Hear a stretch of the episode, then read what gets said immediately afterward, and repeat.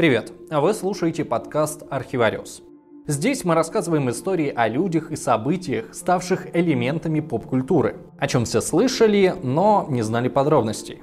Вообще Архивариус это YouTube проект, но мы знаем, что часть зрителей наши видео не смотрят, а слушают. Поэтому мы решили дополнительно публиковать ролики в чисто аудио формате. Здесь нет рекламных пауз и интеграций, поэтому мы будем очень рады, если вы поддержите наш проект на Патреоне. Ссылка есть в описании.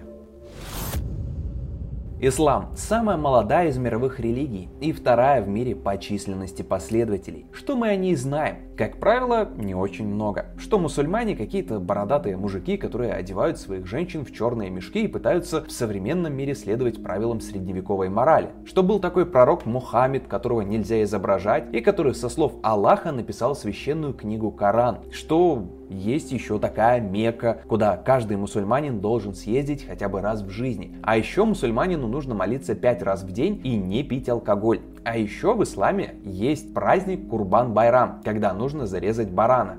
Обычно этими поверхностными знаниями все и ограничивается. Сегодня мы не будем претендовать, что сумеем составить полноценное представление об этой религии. Мы сосредоточимся только на очень древнем эпизоде и покажем, как ислам сумел выжить в борьбе с другими вероучениями и стремительно распространиться по миру. Мы даже не будем подробно останавливаться на жизни пророка Мухаммеда, а поговорим о том, что случилось за несколько лет после его смерти. Когда произошли самые важные события в истории молодой религии? Итак, перед победным маршем праведного халифата по миру сначала по территориям арабов прошлась самая грандиозная религиозная война за все первое тысячелетие новой эры. И сражались с ней далеко не мусульмане. Мусульман тогда вообще не было. В смертельной схватке начала 7 века сошлись христиане-византийцы и персы-огнепоклонники. Причины этого противостояния были в политической нестабильности Византии. В 610 году там захватил власть император Ираклий перед казнью предыдущего правителя, императора Фоки. Он спросил его, почему ты так отвратительно правил?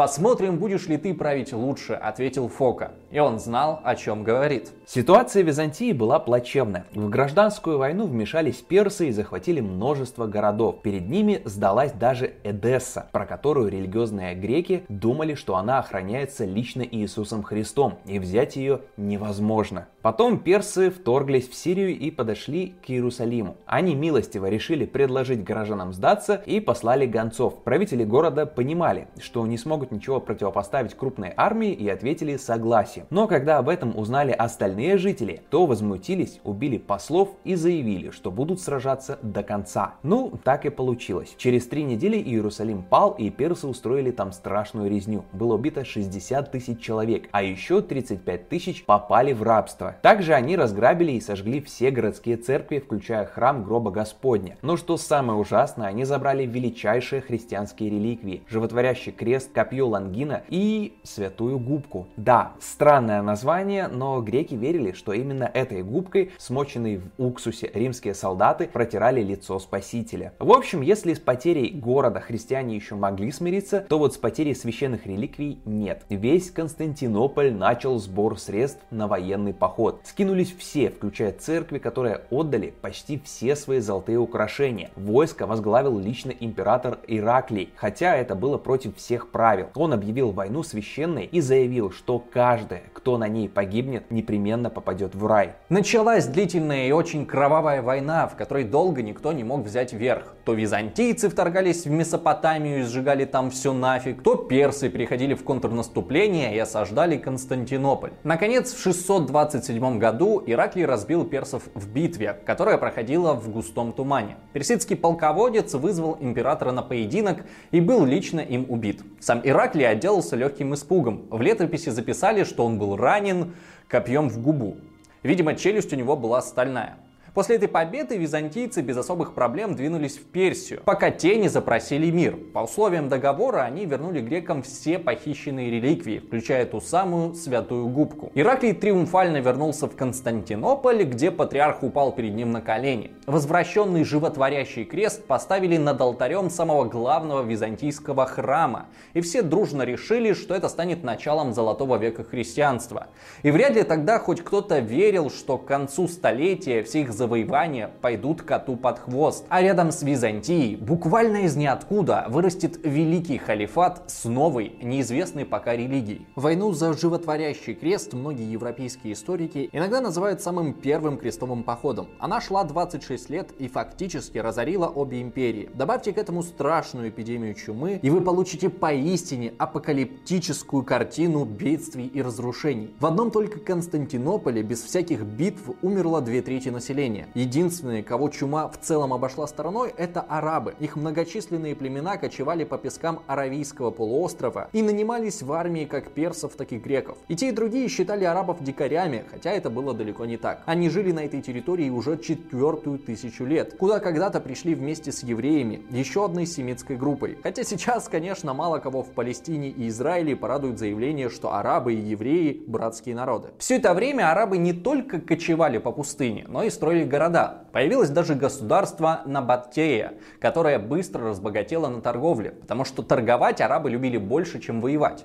Ко времени начала арабских завоеваний у них было несколько многочисленных и оживленных торговых городов, главными из которых были Мекка и Ясриб. Арабы были язычниками, молились звездам, местам в пустыне и особенно Каабе, священной постройке с большим черным камнем в стене, который предположительно является метеоритом. Однако благодаря активной торговле с соседями и не менее активному военному наемничеству, многие арабы были хорошо знакомы и с христианством, и с зороастризмом. К ним часто бежали представители гонимых христианских сект, а в городах жила многочисленная иудейская диаспора. В 610 году, когда на трон Византии взошел Ираклий, среди арабов начал проповедовать некий Мухаммед, 40-летний торговец из Мекки. Поначалу он особо не скрывал, что излагает арабам христианство с поправкой на арабскую культуру и обычаи. Мухаммед признавал всех предыдущих пророков из Торы и Библии как и сами эти писания. Однако, чем дальше он проповедовал, тем больше упрощал эту древнюю религию. Он убрал из нее свойственную Торе запутанность и чисто христианские загоны вроде единства Бога в трех лицах, которые нормальному человеку вообще не понять. Когда проповеди Мухаммеда стали слишком популярными, его выгнали из Мекки. Причем сделало это родное ему племя Курайшитов. Мухаммед перебрался в Ясриб, где к тому моменту уже жило много его сторонников. После переезда пророка город переименовали в Медину, и выгнали оттуда евреев. Не совсем понятно за что, но вероятно потому, что они считали новую религию еще одной иудейской сектой. В Медине учение Мухаммеда опять меняется. Оно становится менее философским и более практичным. Пророк четко устанавливает правила поведения на все случаи жизни. На следующий год мусульманская Медина начинает войну против языческой Мекки. Но сходу захватить город не удается. В одном из сражений Мухаммеда даже ранили стрелой в щеку. Мекка капитулировала только через 7 лет, и под зелеными знаменами ислама объединились все аравийские племена, чего раньше в истории никогда не случалось. А в 632 году, вскоре после своего триумфа, Мухаммед умер. И вот тут-то и начинается всерьез наша история. Как вы знаете, есть не так много религий, которые пережили своего создателя. Как правило, без харизматичного лидера его приближенные ссорятся и делят власть, а рядовые адепты теряют веру и уходят. Но ислам после Мухаммеда не не только не пропал, но и обрел невиданную силу. Как же так получилось? Конечно, споров из-за власти избежать не удалось. У арабов было две влиятельные силы, которые претендовали возглавить наследие пророка. Махаджиры – это те мусульмане, которые перешли с Мухаммедом из Мекки в Медину. И ансары – два влиятельных мединских племени, принявших пророка в своем городе. Поначалу мусульманам надо было ответить на вопрос, по какому принципу передавать власть самому достойному или, как это было заведено, по семейной линии. Споры были такими жаркими, что одно время предлагали избрать сразу двух правителей от обоих кланов и разделить между ними военную и духовную власть. Но в итоге большинство остановилось на кандидатуре Абу Бакра, первого свободного мужчины, принявшего ислам. Абу Бакр выдал за Мухаммеда свою дочь Аишу, но по крови они родственниками не были. Этот факт заложил основу под будущий раскол ислама на суннитов и шиитов, потому что часть мусульман этим выбором была недовольна и считала, что наследником может стать только кровный родственник пророка, а именно его двоюродный брат Али ибн Абу Талиб. Абу Бакр принял на себя титул заместитель посланника Аллаха, который по-арабски звучал примерно так – Расули эл-Лях, или по-простому халиф. От этого титула и получило свое название первое мусульманское государство на земле – халифат. Факт избрания верховным лидером Абу Бакра сложно оценить сегодня, когда прошло полторы тысячи лет. Тем более, если ты сам ни в каких богов не веришь. С одной стороны, первого халифа выбрали по принципу меритократии, когда власть получают самые достойные, а не просто родственники предыдущего правителя. Обычно такой подход всегда оценивают положительно. К тому же для 7 века это было еще и очень прогрессивно. С другой стороны, этот во всех отношениях достойный человек своим первым же решением чуть ли не похоронил халифат. А именно он отправил лучшие мусульманские силы в военный поход на Византию. Вообще с Византией у мусульман сначала были странные отношения. Война между ними началась еще при Мухаммеде, при довольно курьезных обстоятельствах. В 629-м пророк отправил посла на территорию Леванта для переговоров с арабами-христианами. Однако там посла слушать не стали и убили. Тогда Мухаммед разозлился и послал 3000 воинов с задачей найти и покарать убийц. А вот чего мусульмане не знали, так это того, что в это время в Ливанте был византийский император Ираклий со своей армией. Так что трехтысячное войско пророка встретила двухсоттысячная объединенная армия Византии. Правда, это если верить исламским источникам, а они практически всегда любую стычку описывали как грандиозное побоище галактического масштаба. А европейцы оценивают византийскую армию всего в 10 тысяч воинов. Даже несмотря на такую низкую цифру, перевес все равно был троекратным. Мусульмане двое суток обсуждали, стоит ли вступать в бой и не лучше ли отступить, но потом решили, что их устроит любой исход сражения. Либо победа, либо мученическая смерть. Поэтому пошли в атаку. Последствия такого решения были для мусульман печальны. В первые же минуты был убит их командир. Вообще гибель военачальника в то время не была редким явлением, поэтому на такой случай у Мухаммеда был план. Он назначил двух заместителей командующего. Если погибнет один, то его место тут же должен занять другой. А смерть всех трех пророк, возможно, считал маловероятным. Но в битве с византийцами так и получилось. На какой-то крайний случай Мухаммед предполагал, что солдаты сами могут выбрать себе достойного командира. Но сделать это в пылу сражения было затруднительно, поэтому мусульмане дрогнули и побежали. Когда они вернулись в Медину, жители города встретили их насмешками и камнями. Однако из-за воинов заступился сам Мухаммед. Он заявил, что на самом деле это не бегство, а стратегическое отступление. Они отошли, чтобы вернуться в битву, если такова будет воля Аллаха. Споры об этом сражении продолжаются вот уже полторы тысячи лет. Считать ли ее победой или поражением мусульман? Для исламских историков слова пророка – это истина в последней инстанции. Раз Мухаммед сказал, что это было не поражение, значит это было не поражение. Мусульмане называют эту битву победным разведывательным рейдом, который помог выяснить силы и тактику византийской армии. При этом потери своего войска они оценивают всего в 12 человек. Это те самые люди, которые считают, что 3000 солдат солдат сражались против 200 тысяч. Исламские мстители не иначе. Западные же историки напоминают, что целью похода была не разведка, а месть за убитого посла. Эту задачу мусульмане провалили, а уж бегство с поля боя – это поражение как по современным, так и по средневековым критериям. В этом контексте слова Мухаммеда – это просто слова поддержки умного лидера, который защищал своих солдат от полной деморализации. Тем не менее, пророка очевидно не устраивал итог первой битвы с Византией, и незадолго до смерти он распорядился собрать против греков настоящий военный поход. Так что Абу Бакр, когда начинал войну против Византии, просто выполнял последнюю волю покойного. С религиозной точки зрения тут вопросов нет. Но вполне вероятно, что Мухаммед, когда отдавал такой приказ, не догадывался, что скоро умрет.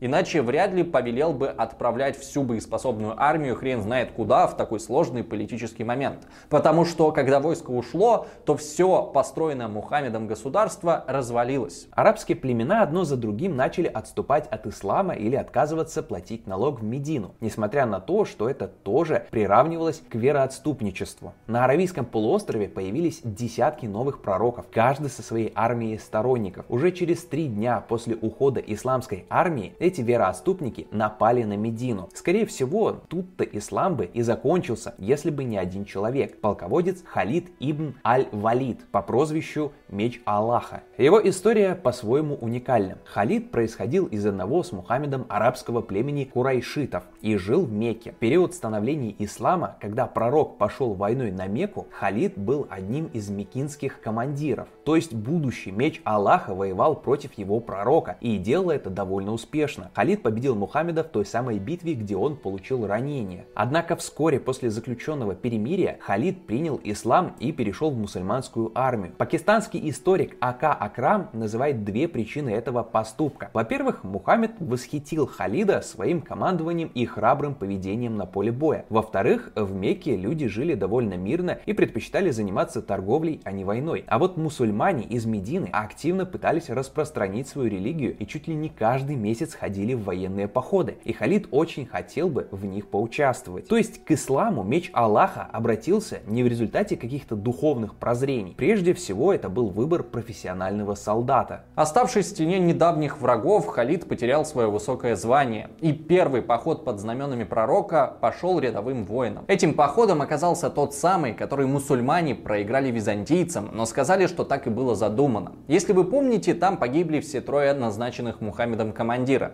И вот Халид оказался тем, кого остальные воины выбрали своим новым командующим. Если опять же верить исламским источникам, то Халид дрался с византийцами как лев, сломал 9 мечей и устроил контратаку, которая напугала греков и позволила мусульманам организованно отступить. Узнав об этом, Мухаммед лично встретился с Халидом и сам подарил ему прозвище «Меч Аллаха». По-арабски оно звучит как «Сайфуллах». И вот, когда пророк умер, а лучшие мусульманские силы ушли в поход на Византию, Халид сумел организовать оборону Мекки от многочисленных захватчиков. Воинов у него было немного, и были они далеко не самыми лучшими. Но даже с такими силами Халид не проиграл ни одного сражения, а всего за жизнь он успел выиграть 40 битв. Действовал он при этом очень жестко, иногда даже живьем сжигал пленных. Когда войны с отступниками были закончены и стало ясно, что халифат устоял, то Абу Бакр приказал Халиду открыть для ислама Ирак. Познакомить персов с исламом предлагалось самым простым способом – устроить военный поход. Это снова было очень сомнительным политическим решением Абу Бакра. Внутри страны только что закончилась война с отступниками. Большая часть армии при этом продолжает воевать с огромной Византией. Зачем лезть в бутылку и идти войной еще и на вторую по силе державу региона? С другой стороны, и не начинать завоевание Абу-Бакр не мог. Пророк оставил арабов в очень непривычной ситуации. Впервые в истории они были объединены общей идеологией, у которой была очень конкретная цель вступить на землю войны и сделать ее землей ислама. То есть ситуация у них была как у делегатов 22-го съезда КПСС, когда Хрущев заявил, цели наши ясны, задачи определены, за работу товарищи. Есть и другая версия причины начала арабских завоеваний. Согласно ей, сам пророк никогда не призывал к распространению ислама на весь мир. А все позднейшие указания на это в хадисах были сделаны мусульманами когда они уже вели эти завоевания и нуждались в ссылках на слова Мухаммеда. Но на самом деле он хотел распространить ислам лишь среди арабов. Однако это так себе объяснение. Просто потому, что многие арабские племена в то время были вассалами византийцев и персов. И когда мусульмане начинали нести этим арабам идеи ислама, то автоматически втягивались в войны и с этими империями. А когда поняли, что эти империи слабы, то начали завоевывать и другие, не арабские народы. Как бы там ни было, завоевать Персию оказалось намного проще Византии. У греков все еще правил сильный император Ираклий, а вот Персия сильно пострадала от чумы и увязла в очередной гражданской междоусобице. После всех сражений на Аравийском полуострове под командованием Меча Аллаха была армия ветеранов, а сам полководец развил свое искусство до такой степени, что в первой же битве с персами выставил их круглыми дураками. Его задачей было взять персидский порт, которому вели все две дороги через пустыню. Перед наступлением Халид послал персам письмо с предложением сдаться и принять ислам. На эти условия, естественно, никто не согласился, но Халиду это было и не нужно. А нужно было то, что персы решили, что мусульмане будут наступать по той же дороге, по которой приехал гонец, и отправили туда свое войско. Они шли-шли, но арабов все не было. И тут разведчики донесли, что арабы наступают по другой дороге. Поняв, что их обманули, утонули, и чтобы хоть как-то успеть на перехват, персидские военачальники погнали свою тяжелую пехоту прямо через пустыню, несколько десятков километров по песку и по солнышку. Но когда они добрались до арабского войска, их ждал очередной сюрприз. Мусульмане не стали вступать в бой, а спокойно сели на лошадей и верблюдов и ускакали обратно. Доехали до перекрестка и начали наступление по первой дороге. И персам не осталось ничего другого, как разворачиваться и опять топать через пустыню пешком. К сражению персы подошли усталые и были на голову разгромлены армией Халида. Мусульманские источники, не скупясь на восхваление, с удовольствием описывали ум и мужество меча Аллаха, а также глупость и коварство его врагов. Персы якобы сковали первые ряды своей армии цепью, чтобы их не смогла прорвать арабская кавалерия. Позже этот прием применили еще и подлые византийцы. Применили, правда, видимо, только в голове исламских летописцев, потому что ни персы, ни греки нигде ни разу о подобной тактике не сообщали. Кстати, после разгрома Персии Абу Бакр перебросил меч Аллаха на войну в Византии где он снова начал постоянно одерживать победы. И не просто из-за какого-то уникального таланта, а из-за умелой модернизации армии. Халид собрал своих лучших воинов в отдельный летучий отряд, что-то вроде средневекового спецназа. Также у него появились кто-то вроде офицеров, которые отвечали за различные аспекты будущих сражений. И можно сказать, что у арабов возник прообраз современного армейского штаба. Мусульманское войско, начинавшее свои походы как обычное племенное ополчение, за несколько десятков лет превратилось превратилась в лучшую армию мира своего времени. Во время войны с Сирией быстро выяснилось, что византийцы в открытом поле ничего не могут противопоставить арабам, поэтому вскоре от тактики открытых сражений они перешли к глухой обороне за стенами городов. На какое-то время это помогло, потому что штурмовать города арабы еще не умели. Они взяли в осаду Дамаск, но толком не понимали, что с ним делать. Правда, у византийцев дела шли не лучшим образом. Все попытки послать подкрепление и снять осаду заканчивались неудачей. Неизвестно, как долго продолжалось бы это молчаливое стояние вокруг стен, если бы в историю опять не вмешался случай. А если точнее, то красивый сюжет о любви и предательстве. Жил да был в Дамаске простой греческий парень по имени Иона. Перед самым нападением арабов он сумел исполнить свою главную мечту – женился на прекрасной девушке. И только одно омрачало его радость. Начавшаяся осада города помешала завершить церемонию передачи ему невесты. Иона неоднократно обращался к родственникам девушки с настойчивыми просьбами завершить обряд и отдать ему жену. Но те отмахивались и удивлялись, как он вообще может думать о любовных делах в такое тяжелое время. А Иона действительно ни о чем другом думать и не мог. Война, осада, ислам, арабы – все это такая ерунда по сравнению с возвышенным и светлым чувством. Когда стало понятно, что мусульмане никуда уходить не собираются и Дамаск надолго оказался в окружении, то Иона решился на отчаянный шаг. Ночью он спустился по веревке с городских стен и попросил отвести его к самому главному. На встрече с Халидом он спросил, обещают ли мусульмане вернуть ему невесту, если он сообщит информацию, которая поможет для захвата города. Халид согласился, и он рассказал, что следующим вечером у горожан планируется праздник, будет много выпивки и мало охраны на стенах. Халид понял, что это шанс и сам пошел ночью в атаку вместе с небольшим отрядом. Под покровом темноты несколько человек забрались на стену, перебили стражников и открыли ворота. Стоящая на готове армия ворвалась в город. Правда, сходу захватить его не получилось. Византийцы быстро организовали оборону и втянули мусульман в длительный уличный бой. Тем не менее, было очевидно, что Дамаск обречен. И тогда кому-то из глав города пришла в голову гениальная и при этом безумная идея. Он выехал из города с противоположной стороны и отправился на переговоры в другой арабский лагерь. А там командиры были вообще не в курсе ночной атаки и что город вот-вот и так окажется под их контролем. Там византийский начальник по-быстрому договорился о сдаче Дамаска, и скоро в центре города удивленно встретились два арабских отряда, один из которых взял город штурмом, а второй по мирному договору. Между мусульманскими военачальниками разгорелся нешуточный спор, кого же считать победителем. Но в итоге меч Аллаха сдался. Он хоть и был куда более авторитетным полководцем, но вот его статус как мусульманина был заметно ниже ниже его коллеги. Абу Убайда входил в число первых десяти людей, принявших ислам. Так что Халиду и его воинам оставалось лишь с досадой смотреть, как из захваченного ими города спокойно уходит его гарнизон со всеми богатствами. Предатель Иона, кстати, не получил желаемого. Невеста, узнав о роли своего жениха в падении города, поклялась никогда с ним не встречаться и уехала вместе с византийцами. Однако неугомонный Иона и не думал сдаваться, ведь когда женщина говорит «нет», это значит «да». Правда ведь? В его голове созрел новый план. По договору византийцам обещали перемирие на три дня. Их караван шел медленно, и за этот срок вряд ли сумел бы добраться до другой византийской крепости. И он рассказал Халиду, что знает короткий путь, который позволит обойти караван и устроить засаду ровно через три дня. Так они и поступили. Когда византийцы думали, что смогли спастись, на них обрушилась арабская конница и почти всех перебила. Когда невеста Ионы увидела, что за этим снова стоит ее неугомонный супруг, то вместо того, чтобы броситься к нему в объятия, заколола себя кинжалом. Расстроенный предатель явно не ожидал такого такого поворота событий, Халид предлагал ему в утешение взять любую из захваченных пленниц, но безутешный Иона отказался. Он принял ислам, взял обет безбрачия и через два года погиб в битве. Но главное сражение этой войны произошло не здесь, а дальше, вглубь Сирии, где 20-тысячная армия мусульман встретилась с двое большей армией Византии. Битва продолжалась три дня и закончилась бегством греков.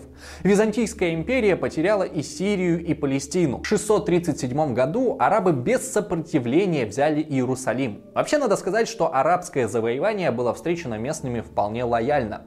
Во-первых, потому что эти бесконечные войны между Востоком и Западом, которые начались еще во времена Рима, достали абсолютно всех. Во-вторых, ближневосточные христиане не видели в исламе новой религии. Они сочли его специфическим арабским христианством, которое не вызывало в них сильного религиозного отторжения. В-третьих, несмотря на то, что не мусульмане в халифате были обязаны платить дополнительный налог за право исповедовать свою религию, эти подати были гораздо ниже, чем налоги, собираемые с них в Византии. Интересная в этих событиях роль византийского императора Ираклия, из-за которого в сущности и началась вся эта заварушка. Британский историк Джон Норвич сказал однажды, что Ираклий это правитель, живший слишком долго. И действительно, он привел христиан к победе в величайшей религиозной войне с Персией. И если бы умер вскоре после этой победы, то вошел бы в историю как один из самых великих правителей за все многовековое существование Византии. Однако он не умер и катастрофически проиграл другую величайшую религиозную войну.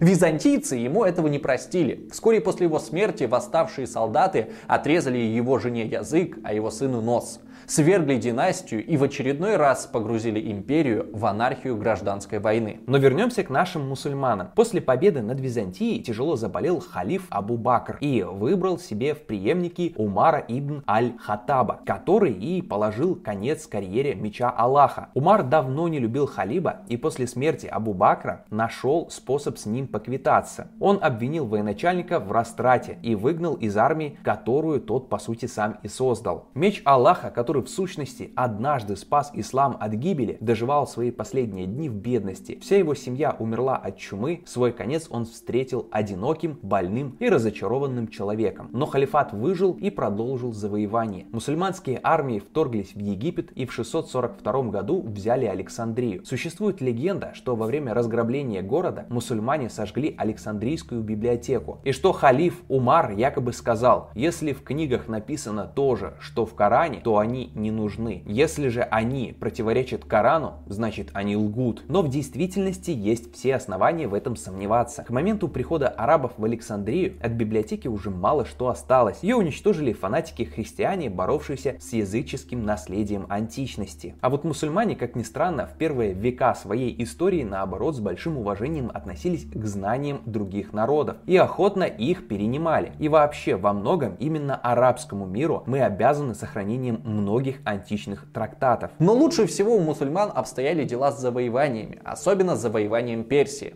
Настолько хорошо, что Персия перестала существовать и была полностью поглощена арабским халифатом.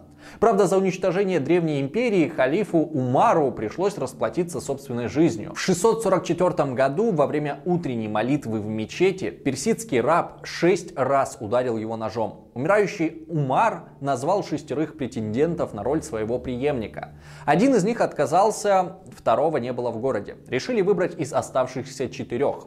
Собравшийся совет задал каждому один вопрос. За кого бы ты проголосовал, если бы не за себя?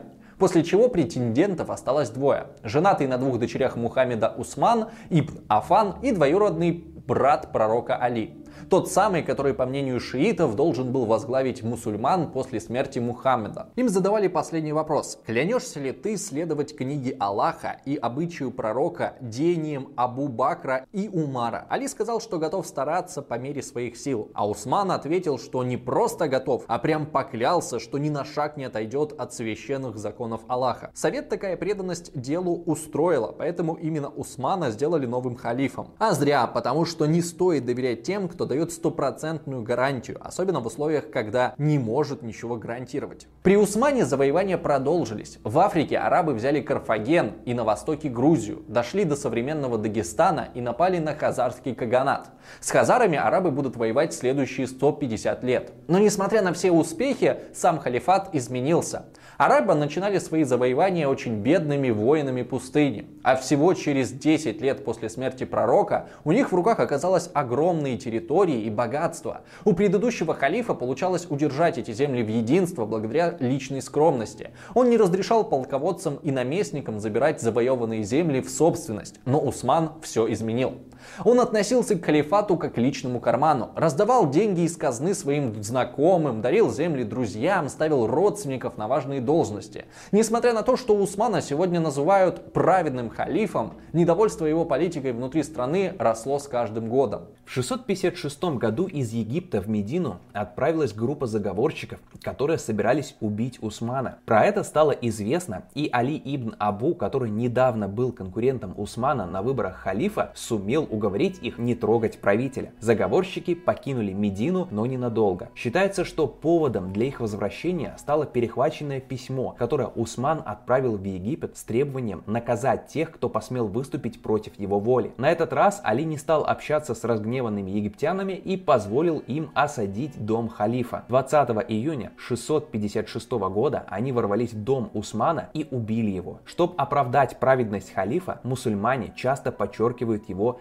миролюбивость и что он не стал сопротивляться заговорщикам, потому что не хотел крови. А еще во время его правления Коран наконец-то стал единым документом, а не просто сборником разрозненных сочинений Мухаммеда. Халифа Усмана обвиняют в коррупции, кумовстве и отходе от моральных норм раннего ислама. Но полностью ли это его вина? Ко времени его правления арабы приобрели так много власти, что монархические структуры начали появляться сами собой. Против третьего халифа выступили мусульмане Египта, Ирака и Мекки, но наместник Сирии и Палестины его, наоборот, поддержал. Возможно, потому что сам далеко отошел от строгих норм раннего ислама, жил в роскоши и нанимал в свою армию любых солдат, вне зависимости от их религии. В мире еще не произошли изменения, которые позволили бы долго существовать столь странному и ни на что не похожему государству, как арабский халифат. Мало кто хочет бесконечно вести завоевательные походы. Большинство хочет сохранить то, что есть.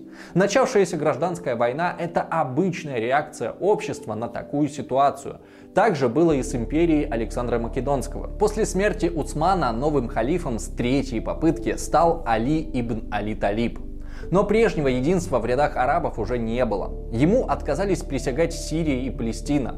Али обвинили в том, что он не ищет и не наказывает убийц Усмана. В халифате началась гражданская война, вошедшая в историю как первая фитна. Ушла в прошлое и практика выбора халифа. Отныне все исламские государства будут традиционными монархиями, а исламский мир, который сумел выжить в самых суровых условиях, разделился навсегда. Спасибо тем, кто поддерживает Архивариус на Патреоне. Если вы тоже хотите поддержать наш канал, то ссылка на Patreon есть в описании. Отдельное спасибо Анне Макуниной, Юлии Вильянин, Николаю Грищенко, Андрею Цыброву и вот этим замечательным людям.